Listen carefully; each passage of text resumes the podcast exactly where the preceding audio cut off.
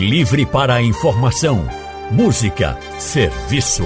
Rádio Livre para você, com Anne Barreto. O consultório do Rádio Livre. Faça a sua consulta pelo telefone 3421 3148. Na internet www.radiojornal.com.br. O consultório do Rádio Livre hoje vai falar sobre a campanha do Janeiro Verde, que traz um alerta e uma conscientização para evitar o câncer de colo de útero. Esse é o terceiro tipo de câncer mais comum entre as mulheres brasileiras. E se a gente for ver os dados por região, por exemplo, no Nordeste o câncer de colo de útero é o segundo mais frequente entre as mulheres. Quem está com a gente para falar sobre câncer de colo de útero é o médico oncologista Dr. Igor Bruno. Dr. Igor é médico oncologista do grupo Oncoclínicas e do Hospital de Câncer aqui de Pernambuco. Boa tarde, doutor Igor. Seja muito bem-vindo ao consultório do Rádio Livre. Boa tarde, Anne. Boa tarde, ouvintes. É um prazer tê-lo aqui com a gente. Feliz ano novo, viu? E muito obrigada por estar aqui ah, no nosso consultório. É um prazer meu. Feliz ano novo para vocês também. Quem também está com a gente hoje é a médica Cíntia Comuro, doutora Cíntia, ginecologista e coordenadora do Ambulatório da Mulher do Instituto Materno Infantil de Pernambuco, o IMIP. Doutora Cíntia Comuro, muito boa tarde. Também seja muito bem-vinda ao consultório do Rádio Livre. Boa tarde, Anne. Boa tarde a todos os ouvintes da Rádio Jornal. Boa tarde e feliz ano novo também, doutora Cíntia. Que 2023 seja um ano de muita conscientização na saúde, né? Isso, isso. A esperança existe, né, para 2023. Acho que a gente tem muita coisa aí a melhorar na saúde agora que a pandemia melhorou. É verdade, as pessoas vão acabar se cuidando mais, é isso que a gente espera. Bem, eu quero já convidar vocês também que estão nos ouvindo, quem quiser participar, é só mandar uma mensagem pelo nosso WhatsApp o número é o 99147 8520 para você participar aqui do consultório. Ou, se preferir, você pode ligar aqui para a Rádio Jornal e conversar ao vivo com a doutora Cíntia e também com o doutor Igor. Para você ligar, o número é diferente, tá? É o 3421 3148. Doutora Cíntia, vamos começar falando sobre essa questão da prevenção. O câncer de colo de útero, apesar de ser muito incidente, ele pode ser evitado, né? Sim. É, inicialmente eu queria, gostaria de falar, né? Você já falou aí que a terceira causa de, de incidência de câncer em mulheres, né, ele só perde para o câncer de pele e o câncer de mama, né? Mas assim a prevenção existe, né, de duas formas. Né? Inicialmente a vacinação, que é recomendada pelo Ministério da Saúde, essa vacinação é, temos que estimular, né, todos que trabalham com saúde pública hoje sabem que é um caminho para a gente prevenir várias doenças. E o vilão do câncer de colo de útero é o HPV, que é um vírus que ele é, é através da vacinação contra o HPV, que é recomendada entre meninas e meninos entre 9 e 14 anos de idade. Essa vacinação ela previne o HPV de alto grau, que são os, os que levam ao futuro câncer de colo de útero. Né? A gente sabe que o HPV ele, ele é, circula tanto nos meninos, né, na população masculina, como também nas meninas. E é, através da vacinação. Além da vacinação, né, o segundo momento que nós começamos a fazer essa prevenção, né, através do Papa Nicolau, a recomendação a mulheres a partir de 25 anos até 64 anos, está nessa faixa etária de fazer o exame de citologia ou Papa Nicolau. E é, antes disso, só se realmente ela tiver alguma indicação clínica ou é, início de vida sexual muito precoce, né? Que no Brasil a gente sabe que as meninas começam a ter vida sexual muito cedo e, alguns casos, nós precisamos antecipar essa prevenção. Mas a recomendação mundial, né, pela Organização Mundial de Saúde, Ministério da Saúde, é a prevenção ser realizada entre 25 e 64 anos. É, essa prevenção, inicialmente, ela é um exame ginecológico, né, onde a mulher vai ficar, vai, vai ficar em posição ginecológica e é, vai ser realizado coletar uma secreção do colo de útero por, pelo profissional capacitado, né, geralmente a enfermeira do posto de saúde da unidade básica, ela é capacitada, toda enfermeira de unidade básica de saúde é capacitada para coletar ou o médico de família ou o médico ginecologista. Então, qualquer profissional treinado para fazer essa coleta pode fazer essa coleta do Papa Nicolau. O doutora. E é, as lesões iniciais, que chama pré-cancerígenas, elas são totalmente tratáveis e, é, pré, é, e através do tratamento precoce, evitamos que evolua para o câncer, né? Que é um câncer que ele tem uma evolução lenta, mas também quando acontece de desenvolver, ele tem um tratamento que pode é, ser muito ruim para a qualidade de vida da mulher. Né? Então. E geralmente ele, o pico de incidência desse câncer é na mulher entre 30 e 39 anos, que está no seu auge da, na, auge da vida pessoal reprodutiva e também é, profissional. Então, é, quando, esse, quando chega a esse ponto de desenvolver o câncer, é, muitas vezes a mulher precisa já fazer radioterapia, quimioterapia, né? E aí, é, com o Papa Nicolau, nós podemos prevenir e tratar as lesões pré-cancerígenas. Vamos falar no sobre essas né, lesões? Que é onde eu trabalho. Vamos falar um nós fazemos sobre tratamento lesões, justamente desse, é, dessas lesões pré-cancerígenas. Então, vamos falar um pouquinho sobre essas lesões, porque como a senhora falou desse exame, o Papa Nicolau, né, que é, é, muito comum da gente ouvir entre as mulheres, e a gente fala assim, ah, vou fazer meus exames de prevenção. Então, prevenção a várias doenças, inclusive ao câncer de colo de útero. Então, o que é uma lesão pré-câncer, pré-cancerígena, né, quando a gente fala de câncer de colo de útero? Porque às vezes fazem um examezinho, ah, você tem um sinalzinho no útero, você tem uma manchinha no útero.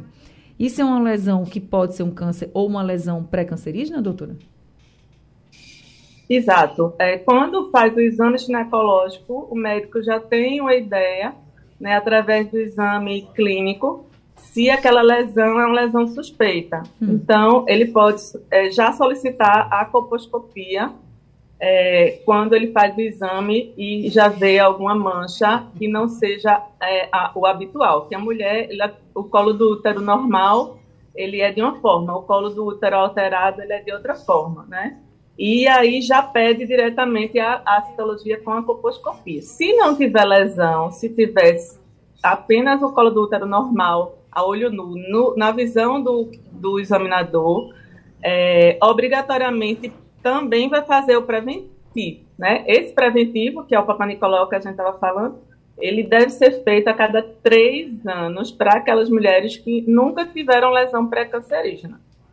A lesão pré-cancerígena que você perguntou é, é, a lesão justamente antes de desenvolver o câncer. Então, as células elas começam a se alterar lentamente, né? São lesão pré-invasivas né, que tem a, as células te, levam anos para se alterarem pra, com o HPV de alto grau. E esse, esse HPV ele vai modificando o DNA da célula lentamente e vai formando o que a gente chama papurramento de uma ferida. Uhum. Né? Essa ferida ela começa pequena e vai, ao longo dos anos, se não for tratada, piorando e ampliando o número de células envolvidas, até penetrar no colo todo. Né? E muitas vezes, infelizmente, a gente ainda encontra mulheres jovens com câncer avançado que sai do colo do útero e vai para outros órgãos, né? que já está é. com metástase. Situação difícil. José Carlos de Abreu Lima está com a gente aqui ao telefone. Oi, seu José, boa tarde. Seja bem-vindo e feliz ano novo. É, igualmente, Rani, meio triste porque você conversou agora há pouco com um advogado aí da Previdência me deu uma tristeza que você nem imagina. Isso já é uma conversa para outra oportunidade se a gente assim tiver. Certo. Porque você veja bem, não interrompendo nem você nem os doutores, que o horário é muito corrido, é, uma, é terrível por causa disso. Essa doença do câncer é, é do útero, tanto faz útero masculino, é, feminino e e a parte do homem, que dá uma conjunção quase igual de um para outro. Se assim não fosse, os famosos não teriam esses problemas que vêm ocasionando e levando até a morte. Porque esse tipo de doença que nós sabemos é tão terrível que ninguém não sabe a idade correta que eles vão penetrar, como se fosse um tipo de uma bactéria. E os tratamentos para os menos favorecidos entre mulher e homem aqui no Brasil, ou país de terceiro mundo, como os doutores sabem, é de mal a pior. Conversas bonitas, campanhas, eleições, reeleições, é muito bonito. As conversas de assumir um cargo é muito bonito. O problema é a prática. Pois bem, significa o quê? Que uma pessoa que é contaminado com esses casos, começa logo de novo, HPV, as meninas transando logo de nova, com 8 ou 10 anos, por aí afora, como a gente vê, tudo já procurando homens.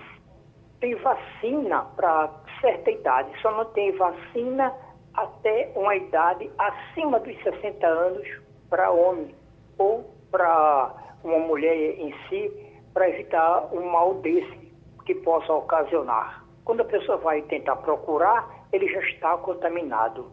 Quais são as providências cabíveis no sistema da saúde contra os menos favorecidos que vêm morrendo à míngua?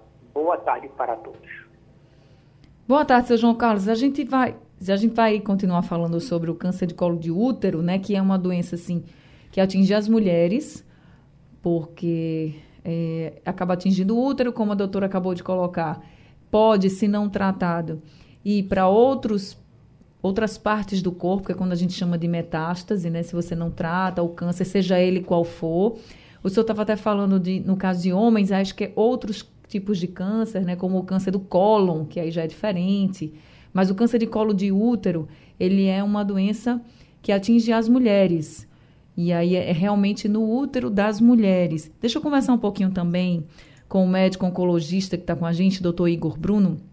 Doutor Igor, a gente conversando aqui com a doutora Cíntia e percebendo assim, ah, os exames são tão importantes nesses exames de rotina que a gente tem que passar, as mulheres, esses exames de prevenção que pode aí ver algo diferente e já começar a tratar para não ser um câncer mais na frente.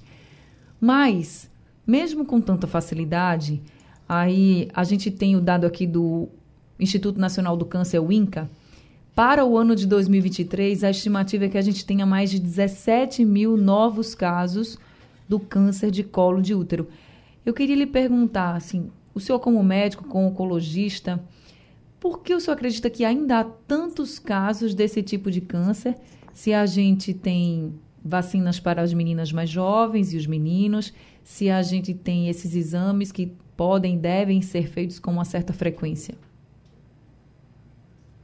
Goiane, é, na prática, o que, que a gente vê nesses casos, sabe?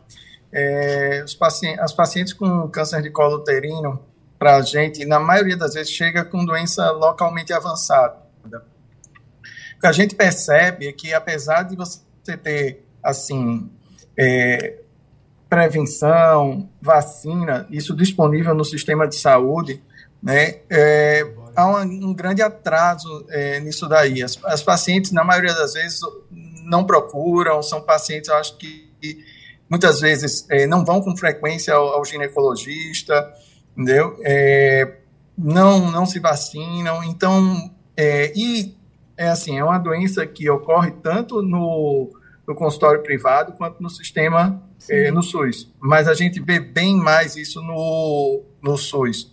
E a, o que é que a gente sente? É que isso é, é mais comum nas pacientes de classe social mais baixa, justamente por conta disso. É nessa população onde a gente vê é, que vai menos, tem menos acesso a, a médico, a ginecologista, a vacina, apesar da vacina estar tá aí no SUS e disponível.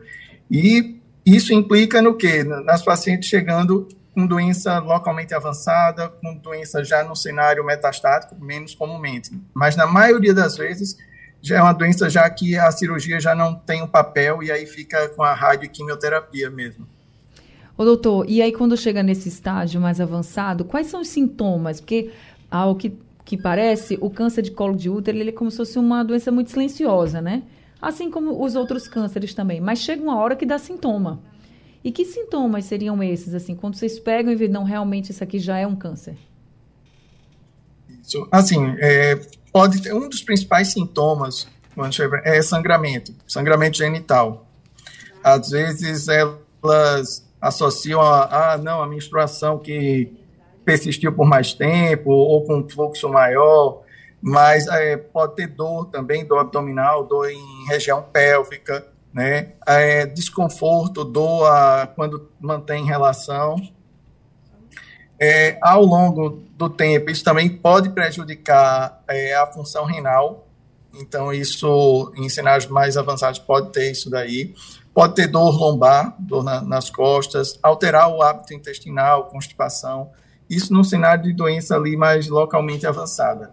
Mas o que a gente vê, né, a gente, enquanto oncologista, o principal é, de longe é o sangramento. E aí isso repercutindo também, assim, esse sangramento gerando anemia, gerando aí fraqueza, indisposição, né, atrapalhando todo o contexto aí da, é, da paciente. É, para quem está nos ouvindo agora e está tendo algum sintoma, o ideal é que você procure logo o seu ginecologista, sua ginecologista, para saber o que é está acontecendo, né? Pode ser algo que não seja câncer, mas não pode deixar para depois. E se você não está com os exames em dia, vá fazer. É muito importante, porque é de um mês para o outro, de um dia para o outro, que acabam aparecendo alguns problemas e a gente, como é tudo muito silencioso, a gente acaba não sabendo se a gente não procurar. Dário Amâncio, do Curado 2, está com a gente agora. Oi, Dário, boa tarde, seja bem-vindo, feliz ano novo. Boa tarde e feliz ano novo para você sua família e seus convidados aí. Obrigada. A, a minha pergunta é o seguinte: quem tem esse problema do, de câncer, provavelmente ele já deve estar instalado. Ele causa é, odores estranhos ao redor da, vu, da vulva ou ele, ou ele não, não inala nenhum odor. Muito obrigado mais uma vez, feliz ano para todos. Obrigado, tchau. Obrigada também, seu Dário. Doutora Cíntia. Boa pergunta que ele fez. Realmente, alguns, alguns casos mais avançados do câncer de colo do útero já chegam no hospital ou no ginecologista né, do posto reclamando dessa questão do odor. Odor desagradável é, na, pode ser na, no ato sexual, na atividade sexual, né? ou então espontâneo mesmo. A mulher tirou né, a roupa íntima, já sente aquele odor. É, é, um dos sintomas. Não, não que todo odor é câncer, né? A gente tem várias outras bactérias, né? Que vai levar a, a sentir esse odor desagradável. E tem que tratar, né? Ir para o ginecologista para tratar os outros tipos de, é, de bactérias que levam a esse odor mas o câncer avançado, né, aquele que já tem sangramento, é, como o doutor falou, é, o colega falou, esse câncer avançado muitas vezes ele abre o quadro com essa queixa de odor desagradável que a mulher pode sentir. Tá certo, respondido então para o parceiro, é. Uhum. Outra é questão bem importante que a gente tem que frisar aqui, principalmente pra, para a população, né, em idade sexual, né, iniciando as meninas, né, é, a questão da vacinação eu já falei, mas o uso do preservativo é importantíssimo, né? A gente sabe que o câncer de colo de útero tem uma peculiaridade que é, o HPV ele pode estar disseminado é, na, na questão da, da parte externa também é, da região da genitália, tanto masculina quanto feminina, né? Mas o uso do preservativo, ele previne outras infecções sexualmente transmissíveis também, que vêm, às vezes, concomitantemente com o HPV. Então, é importante a gente frisar o uso do preservativo. É, assim, só relembrando essa questão da prevenção. Então, a vacinação é recomendada para meninas e meninos entre 9 e 14 anos, e o exame de preventivo de câncer de colo de útero, que é o Papa Nicolau, a partir dos 25 anos, e no mínimo fazer a cada três anos. Certo. Isso se não tiver exame alterado. Ok. E nós estamos conversando com o médico oncologista, Dr. Igor Bruno. Ele que é do Hospital de Câncer de Pernambuco. Também estamos conversando com a médica ginecologista, doutora Cíntia Comuro, que é coordenadora do ambulatório da mulher do IMIP. E já temos aqui o Francisco de Petrolina, nosso ouvinte ao telefone. Oi, seu Francisco, boa tarde, seja bem-vindo. Feliz ano novo. Alô, seu Francisco, tá me ouvindo? Será que é a ligação? Na linha 1? Então, seu Francisco, a gente não está conseguindo lhe ouvir. Se o senhor puder ligar de novo, aí a gente consegue conversar com o senhor, tá certo? Vamos seguindo então aqui com o consultório. Doutor Igor, quando uma mulher tá com o câncer de colo de útero, o senhor falou que muitas vezes precisa passar pela radioterapia, não é isso? É, tem isso. casos que precisa tirar o útero por causa do câncer? Sim, é, o, o, tratamento cirúrgico, né, é, quando a gente fala dos tumores sólidos, é o principal pilar. É, no contexto do câncer de colo uterino, normalmente a cirurgia entra num papel quando a doença está em, em, seu início. A partir de determinado ponto, quando já atinge ali estruturas em torno do útero e ou da pelve, aí é, o papel da cirurgia já fica em um segundo plano e aí você daria prioridade a tratar essa paciente com radioterapia e quimioterapia. Em algumas situações, às vezes a paciente é operada e após a análise da peça cirúrgica, uh, você, a gente analisa alguns fatores de risco, alguns fatores encontrados na peça cirúrgica, e aí a gente indica um tratamento complementar, seja com radioterapia ou radioquimioterapia. Mas a cirurgia, sim, é, é, faz parte né, do tratamento, é um pilar do tratamento e é, a gente considera nesse tipo de, de tumor, de, quando a gente fala de tumor de sólidos, o principal. Quando a doença já não dá para operar, é sinal de que ela já está no contexto mais localmente avançado e aí você teria que lançar a mão de outras formas de tratamento. O doutor, mesmo que a mulher nunca tenha tido filho, a cirurgia é a opção mais adequada, assim, quando está no início? É, é, Aí, assim, é algo que a gente discute, né, com, é, com a paciente, mas, é, sim, ainda te, seria, faria parte do, do, do processo. Quando começa o tratamento com a radioterapia, por exemplo, com a quimioterapia, dá para a mulher se curar? A gente pode falar em cura do câncer de colo de útero? Sim. É, é difícil a gente, a gente não tem como garantir isso para aquela paciente, né? mas não é incomum, a gente sabe, é pacientes que fazem radioquimioterapia, que evoluem com resposta completa e passam anos aí sendo acompanhadas, e, e muitas delas, é claro, vão estar livres, vão estar curadas. É claro que, assim, é, eu sempre costumo dizer que esse tipo de doença é uma doença traiçoeira. Então, às vezes, você obtém uma boa resposta ao tratamento inicial, seja cirúrgico, seja radioquimioterapia, né? a paciente fica livre de doença por um bom tempo, mas lá na frente pode ocorrer recidiva. Então, é, assim, eu costumo dizer que a paciente, quando chega, quando teve resposta completa ao tratamento, eu digo, não, ótimo, a gente vai acompanhar. É uma ótima notícia, a gente, no momento, está livre de doença. A gente espera que isso seja igual à cura, mas aí isso é o tempo que vai dizer.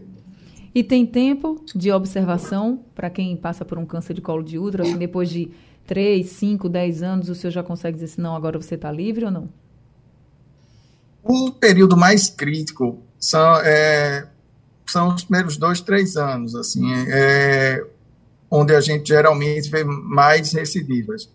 A gente tende a ficar acompanhando, às vezes, até, pelo menos aí cinco anos, depois a gente é, tende a dar alta mas orientando que a paciente, é, caso tenha alguma coisa estranha, alguma, alguma coisa fora do contexto que chame a atenção, retorna. Acaba que na prática é um paciente que nunca tem muito assim, tem alta, mas não tem. Eu é sei. algo que fica sempre aquela aquela dúvida e se a paciente por algum motivo vai fazer algum exame e tem algo alterado, até outros colegas mesmo é, alertam para retornar aí para o oncologista. Tá certo. Doutora Cíntia, A gente falou muito aqui que um dos fatores de risco para o câncer de colo de útero é o HPV. Todas as mulheres que têm um HPV desenvolvem câncer de colo de útero ou isso é um mito? É mito. É, na verdade, é, o HPV ele tem vários sorotipos. É, estima-se é, mais de 30 tipos de HPV. Tem os HPVs de baixo grau, que eles é, nunca vão desenvolver câncer. Alguns desenvolvem aquele condiloma, que é aquela verruga que aparece na genitália, tanto masculina quanto feminina. Mas os mais perigosos né, e conhecidos é, são os de número 16, 18 e 31. Esses três são têm uma prevalência maior também e são eles que podem é, alterar o DNA celular para levar ao câncer de colo de útero. 16, 18 e 31. E essa numeração? São esses três os mais. E a vacinação né, que se faz é justamente para prevenir esses tipos mais agressivos de HPV. É, quando a senhora fala 16, 18, 31, acho que o pessoal fica se perguntando como é que eu vou saber se o, por exemplo, se aquele vírus que eu peguei é esse e sai no exame, doutor, ou é o médico quem diz?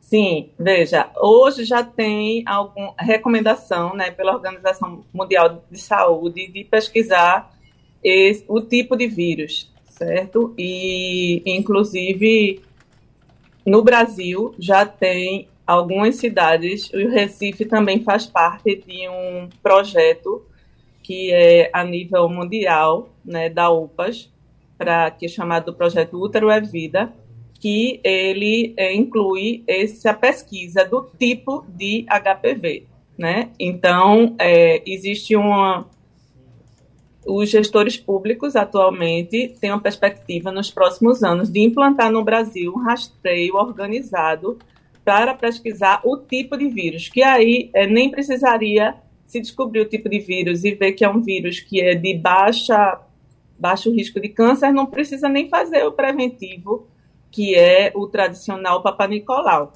né? Mas isso é uma questão para o futuro, realmente esse rastreio do, é, do tipo de vírus. Doutora, no futuro a... próximo, que já está sendo implantado, né?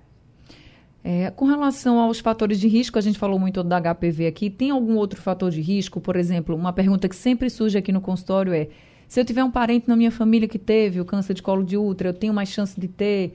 Tem algo genético, hereditário também que a gente possa dizer como um fator de risco no caso do câncer de colo de útero? Não, ele não é genético, certo? Ele realmente, o, o causador é o HPV. Agora, o que pode acontecer é que algumas pessoas vão ter, às vezes, o, o, o tipo mais agressivo, 16, 18 ou 31, mas nunca vão desenvolver câncer, porque câncer também tem a ver com é, várias questões de imunidade, de outras doenças associadas, né, de, de, nutrição, de hábitos de vida. Então, o câncer, é, mesmo a pessoa tendo aquele, aquele vírus, Pode ser que nunca desenvolva, porque tem uma qualidade de vida boa, né, uma boa nutrição, né, e aí é, vai, ele, ele vai, ou demora muito para desenvolver não dá tempo de desenvolver, né, outras doenças, é, de outras comorbidades virão, ou é, nunca desenvolve. Então, não é todo mundo que tem esses vírus que vai desenvolver. Né? Agora, que é uma alta prevalência de vírus HPV na população, mundial e é uma preocupação realmente de saúde pública, né, cuidar justamente da prevenção, tanto através da vacinação como através do exame preventivo. Tá certo. E a gente já começou o consultório falando sobre prevenção, porque é muito importante que a gente evite a doença, mas também que se tiver que cuide o mais rápido possível, porque é um câncer agressivo e as mulheres precisam ter muito em mente isso, que precisam fazer seus exames para saber se tem algo que pode ser ou não câncer, né? E não só câncer de colo de útero, mas de outros cânceres também. E se for começar a tratar o mais rápido possível para não ter complicações. Doutor Igor, câncer de colo de útero pode matar? Sim. É, Estima-se que no Brasil mais ou menos 7 mil casos, é, 7 mil mortes por ano. É, e é uma doença que pode ter uma série de complicações. Então, as pacientes podem ter insuficiência renal por conta do câncer de colo de útero. É, muitas delas precisam entrar em diálise por conta disso. Uhum. Sangramentos, infecções. Então, muitas delas morrem de sepse, de infecção generalizada. Então, é uma doença que, é, além de piorar muito a qualidade de vida das pacientes, é, podem sim, é, pode sim matar. Tá certo. Agora a gente vai ouvir aqui um áudio que a Sônia nos mandou, nosso ouvinte. Vamos ouvir o que, é que ela fala. Boa tarde, meu nome é Sônia e eu gostaria de fazer uma pergunta, né, para um dos doutores. Veja, eu tenho 48 anos, tenho uma filha só, sendo que vários anos é, já eu venho reclamando, pedindo é, pedindo que os doutores me dêem atenção, a, a, alguma ginecologista, né, e elas não dão atenção. Porque alguma doutora até já olhou e disse que não tinha problema nenhum, sendo que eu eu respiro, eu urino involuntariamente, né, sai, é, sai urina. Eu ontem fui dar um abraço numa, numa amiga forte, só em movimentar, espirra urina, eu sinto, isso é muito constrangedor. Eu vou na, na assim, o parceiro reclama também, e eu vou na gineco, é, uma nem chega a fazer a. Porque eu só vou uma uma vez, né? E ela nem chega a me observar, me, me, me fazer uma revisão e diz que é normal que eu não estou com nada. Elas não dão, não dão ligança, é o que o, o, o, ouvinte acabou de falar, não dão mesmo esse sistema e os profissionais são pouco profissional, eles não dão muito, não ligam para o que a gente fala, porque eles têm uma certa experiência e sabem quem está falando a verdade ou quem está mentindo. E aí eu vivo nesse lema, já mudei de ginecologista não sei quantas vezes e falo e elas não dão muito, muito ouvido porque eu sei que eu tenho esse problema. Eu tenho um carrinho de caldinho, que eu trabalho com caldinho, eu vou colocar ele numa rampinha que eu tenho em cima do carro. E aí, toda vez que vou fazer isso, eu tenho que andar com um protetor diário direto. É muito chato isso. Por conta disso, doutora, o que é que eu faço? Obrigada. Obrigada, Sônia. Doutora Cíntia? Oi, Sônia. É realmente muito desconfortável, né? É, mas o que você tem é, não, tem, não tem a ver com, com câncer de colo de útero, né? É, é incontinência urinária de esforço que a mulher pode desenvolver ao longo dos anos, principalmente é mais comum essa incontinência urinária depois da menopausa, certo? Quando vai chegando mais próximo da menopausa. E de fato, assim, quem tem que tratar dessa incontinência urinária ou um urologista ou um ginecologista que é especialista nessa área. Hoje em dia a gente tem alguns ginecologistas que tratam essa parte da mulher, né, que é a incontinência urinária, que às vezes nem, nem você diz que piora quando faz esforço, mas também pode ser espontâneo, né? Realmente é muito desagradável. Essa questão da escuta médica, a gente trabalha muito é, lá no IMIP hoje, né, que às vezes a, a, escuta, o médico escutar um pouco o paciente e dar atenção às queixas dele, bem, assim, a conversa, às vezes, às vezes até trata algumas doenças que a gente tem também. Então, assim, falta um pouco de sensibilidade realmente de humanização nesse atendimento, de ouvir as queixas, uhum. né, e tratar de forma adequada, né? Eu espero que você encontre né, aí uma pessoa, um médico que possa lhe ouvir melhor para lhe tratar. Sônia, procura também um urologista. Quem sabe você não, não encontra também um, um, urologista, já que a doutora Cíntia falou que também é um, um, um especialista que pode tratar o seu problema, para ver quem sabe você não encontra um que te dê uma atenção que você está precisando e te fale realmente assim como você deve tratar essa incontinência urinária. Mas muito obrigada, viu, por participar aqui com a gente do nosso consultório. Feliz ano novo para você. Espero que 2023 seja bem melhor. Doutora Cíntia, encerrando aqui o consultório e agradecendo muito a sua participação aqui com a gente. Muito obrigada, viu, por todos os esclarecimentos, esse alerta que a senhora fez sobre o câncer de colo de útero. Eu que agradeço a todos pela, pela atenção, tá aí pelo convite também, né? E vamos estar atentas, né, nós mulheres, de nos cuidarmos mais, de procurar né, sempre o atendimento de saúde para a gente estar tá prevenindo um câncer que é totalmente é, diagnosticável antes né, dele desenvolver. Na verdade, na lesão pré-cancerígena, a gente já pode estar tá cuidando e tratando e, e a mulher vai ficar curada e não vai desenvolver o câncer.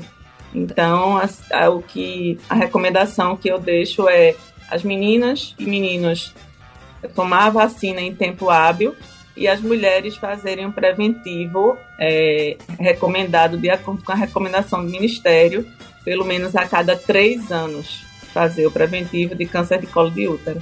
Tá, então, feito aqui o alerta e a orientação muito importante. Doutor Igor Bruno, do Hospital do Câncer de Pernambuco, do Grupo Oncoclínicas, também muito obrigada por estar com a gente nesse consultório e por todas as orientações, viu? Obrigado, Anne. Obrigado aos ouvintes. Obrigada também, doutor. Bem, gente, encerrando o consultório, o Rádio Livre de hoje também está ficando por aqui. A produção é de Kevin Paz, trabalhos técnicos de Big Alves, Sandro Garrido e Edilson Lima. No apoio, Rosângela Vanderlei e a direção de jornalismo é de Mônica Carvalho. Sugestão ou comentário sobre o programa que você acaba de ouvir, envie para o nosso WhatsApp 99147 8520.